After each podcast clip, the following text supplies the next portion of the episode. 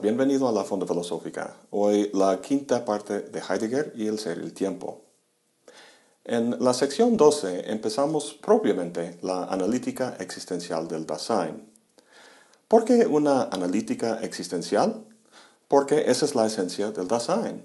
Su modo de ser consiste en existir, en el sentido que vimos en el último video, cosa que le distingue de los demás entes. Si analizáramos cualquier otro ente, sería un análisis categorial. ¿Por qué? Porque el ser de entes como perros o computadoras consiste en encerrar propiedades con base en las cuales muchos individuos pueden agruparse en clases o categorías. El problema que tiene Heidegger con la tradición es que ha entendido el ser en general en términos de este último. Bueno, dado que la esencia del Dasein es la existencia, no lo analiza con categorías, sino con existenciarios. Recuerda que los existenciarios forman la estructura a priori del ser del Dasein. Si te suena medio abstracto eso, comparémoslo con lo que hace Kant en su primera crítica. A Kant no le interesa el ser del Dasein, sino el pensamiento del sujeto. El pensamiento tiene una estructura conformada no por existenciarios, sino por conceptos puros o a priori que se emplean en todo acto de conocer. Encontramos la misma idea en el análisis de Heidegger, la de identificar los elementos a priori que conforman la existencia de cualquier Dasein. Bien, el más general o básico de estos existenciarios es lo que Heidegger llama el estar en el mundo, Dasein, como sabemos, significa literalmente estar ahí. ¿Qué es ese ahí donde está el Dasein? Un mundo. Todo Dasein está en un mundo. Puede sonar extraño decir eso porque este libro no es Dasein, pero está en el mundo, ¿no? Pues sí y no. Todo depende de esa pequeña preposición en.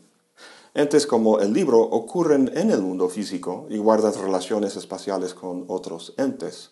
Por ejemplo, cuando decimos que el agua está en el vaso, el en se usa en el sentido de contenido o contiguo con. Esto es un uso óntico, que es apropiado para entes que son un que, cuyo modo de ser es el Vorhandensein, como vimos en el último video. Pero el Dasein no es un que, sino un quién.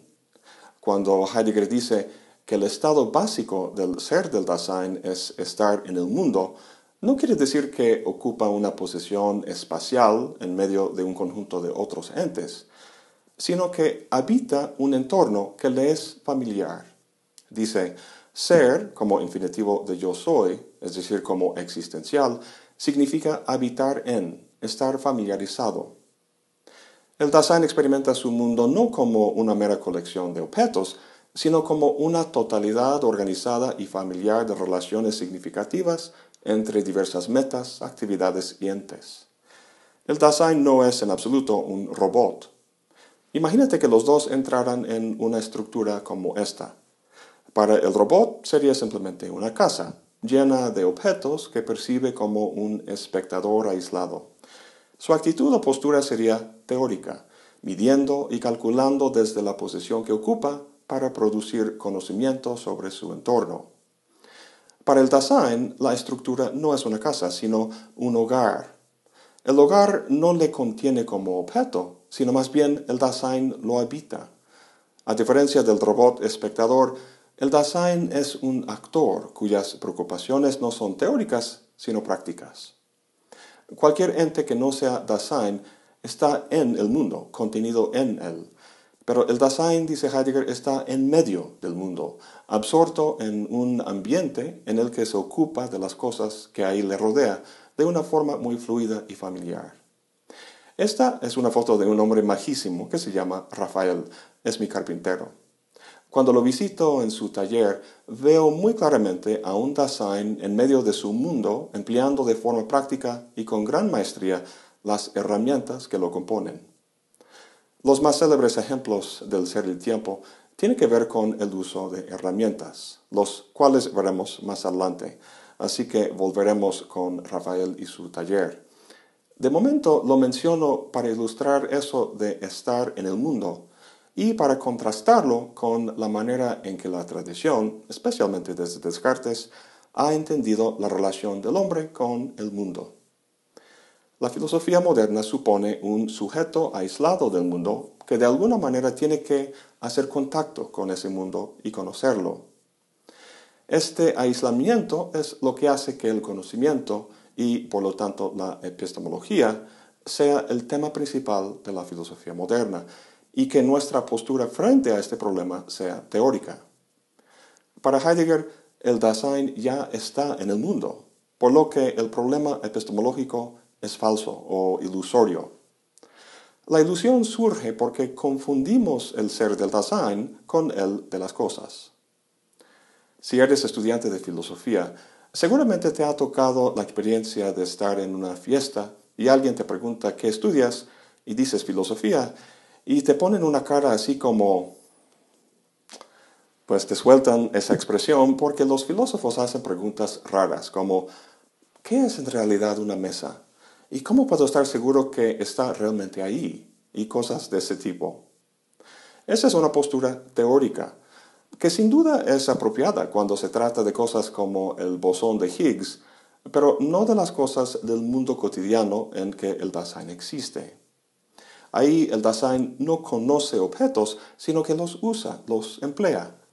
Su relación con las cosas no es epistemológica o teórica, sino práctica.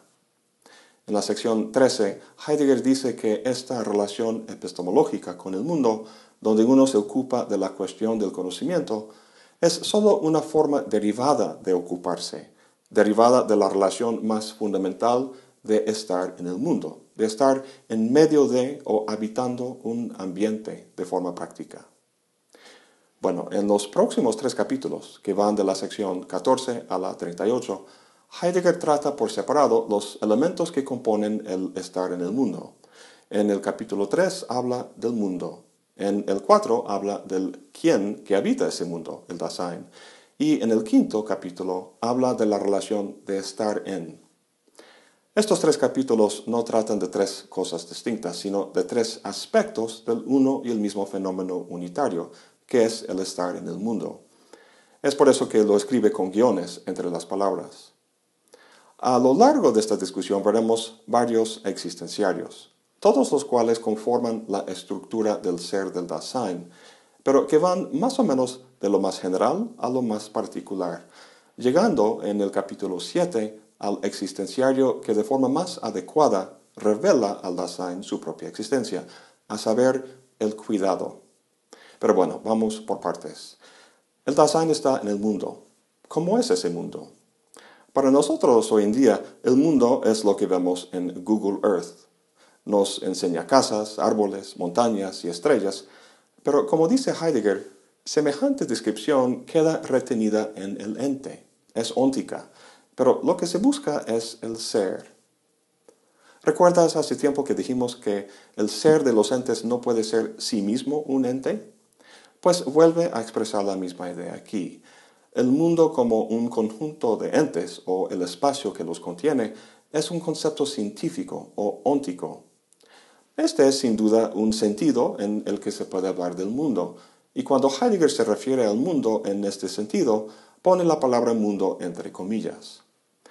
Otro sentido es el que ya hemos tratado con nuestro ejemplo del Dasein y el robot. El mundo en el que existe el Dasein no es el de entes aislados como el que percibe el robot en plan teórico, sino un entorno de relaciones significativas que se prestan a la realización de sus metas prácticas.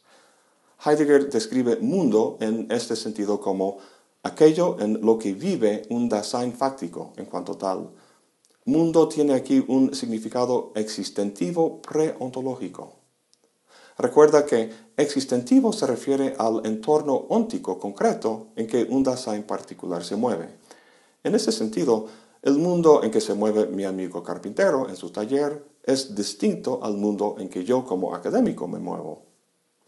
Estos dos sentidos de mundo son ónticos, es decir, tiene que ver con entes.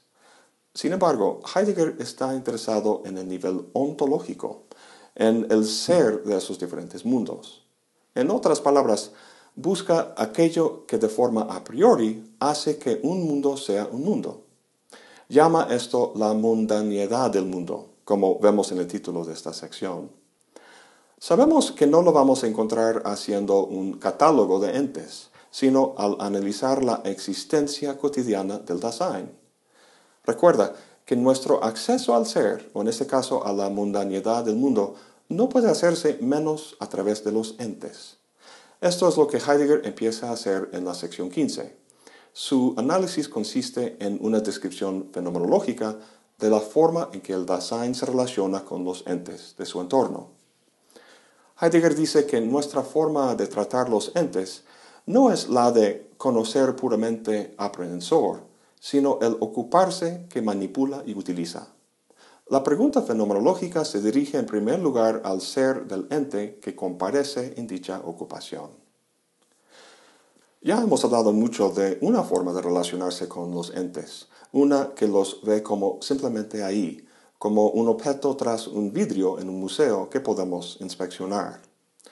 Este es el modo de ser que Heidegger llama Vorhandensein.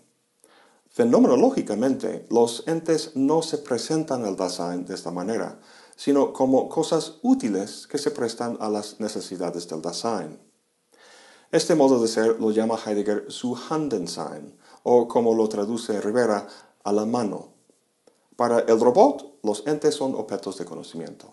Para el Dasein son herramientas o útiles. Al emplear los entes de esta manera, el Dasein no está consciente de sus propiedades, sino que simplemente los emplea. En ese sentido, es como si el ente estuviera invisible, ya que el Dasein está absorto en lo que hace.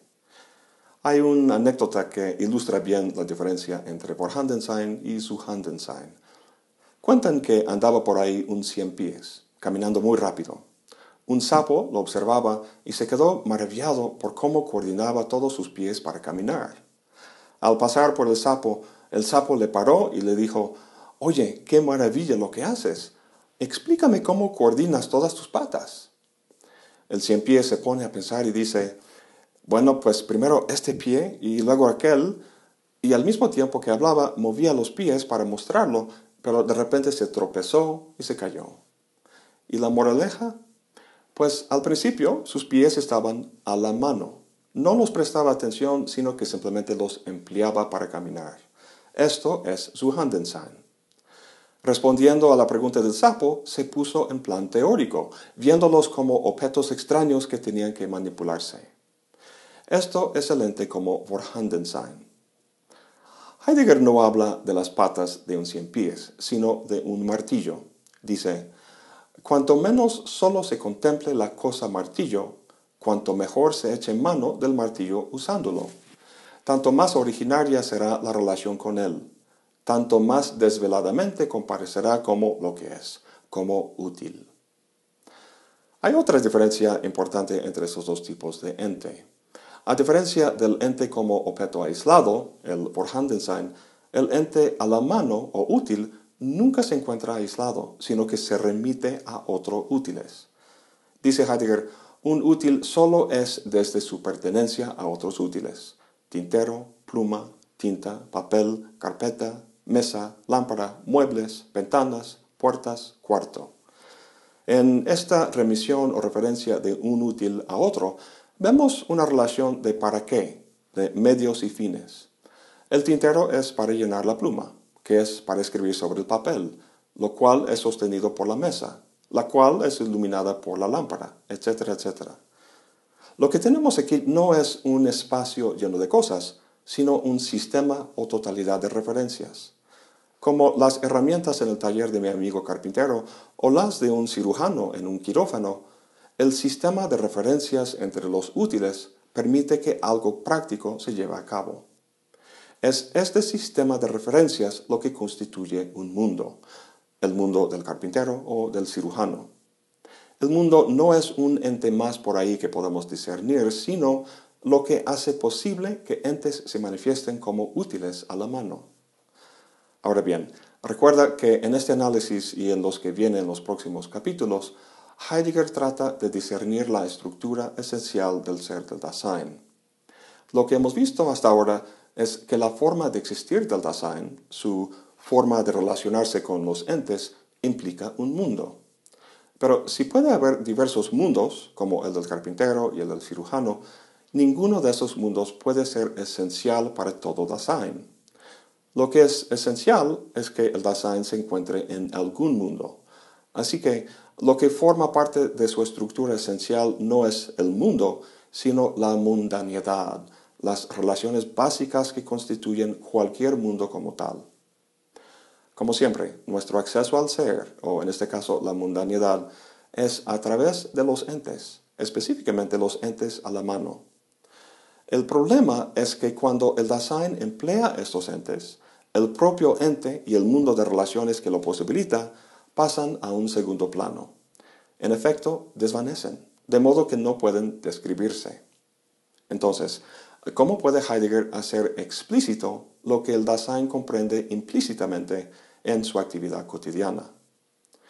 En la sección 16 nos dice que la respuesta reside en los momentos cuando el flujo de nuestra actividad es interrumpida. Esto ocurre cuando algún útil está roto o no funciona. Giras la llave en tu coche, pero no arranca. O cuando algún útil no está, por ejemplo, no encuentras las llaves de tu coche. O cuando algún útil está, pero impide lo que quieres hacer. Por ejemplo, una rama cayó de un árbol y bloquea tu coche. En todos esos ejemplos, el sistema de referencias que conforman los entes a la mano de un mundo dado es sacudido, interrumpido. En estos momentos, el mundo, que normalmente permanece invisible, se revela. Es como la musculatura de tu cuerpo.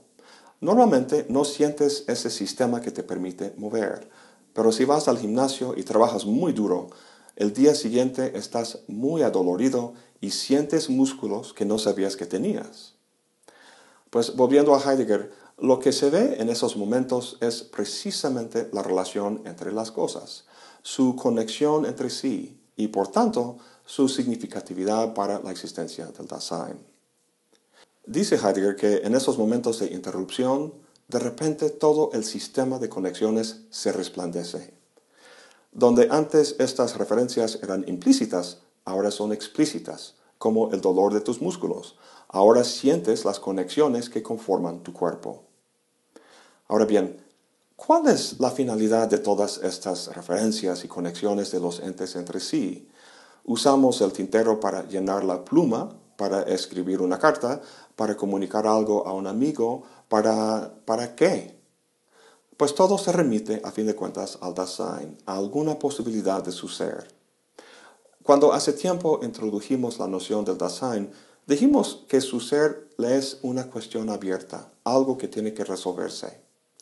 Si es así, la resolución de su ser, las decisiones que tiene que tomar acerca de cómo vivir su vida, tiene que hacerse en alguna actividad práctica, y eso puede hacerse solo en un mundo. De esta manera vemos que el concepto de mundo como existenciario tiene que constituir parte de la estructura esencial del Dasein. Bueno, hemos tratado muchos temas el día de hoy y aún así no vimos todos los detalles, pero sí lo básico y más importante. Y aún no terminamos su análisis de mundo. En el próximo video cerramos este tercer capítulo con su discusión de Descartes y la espacialidad.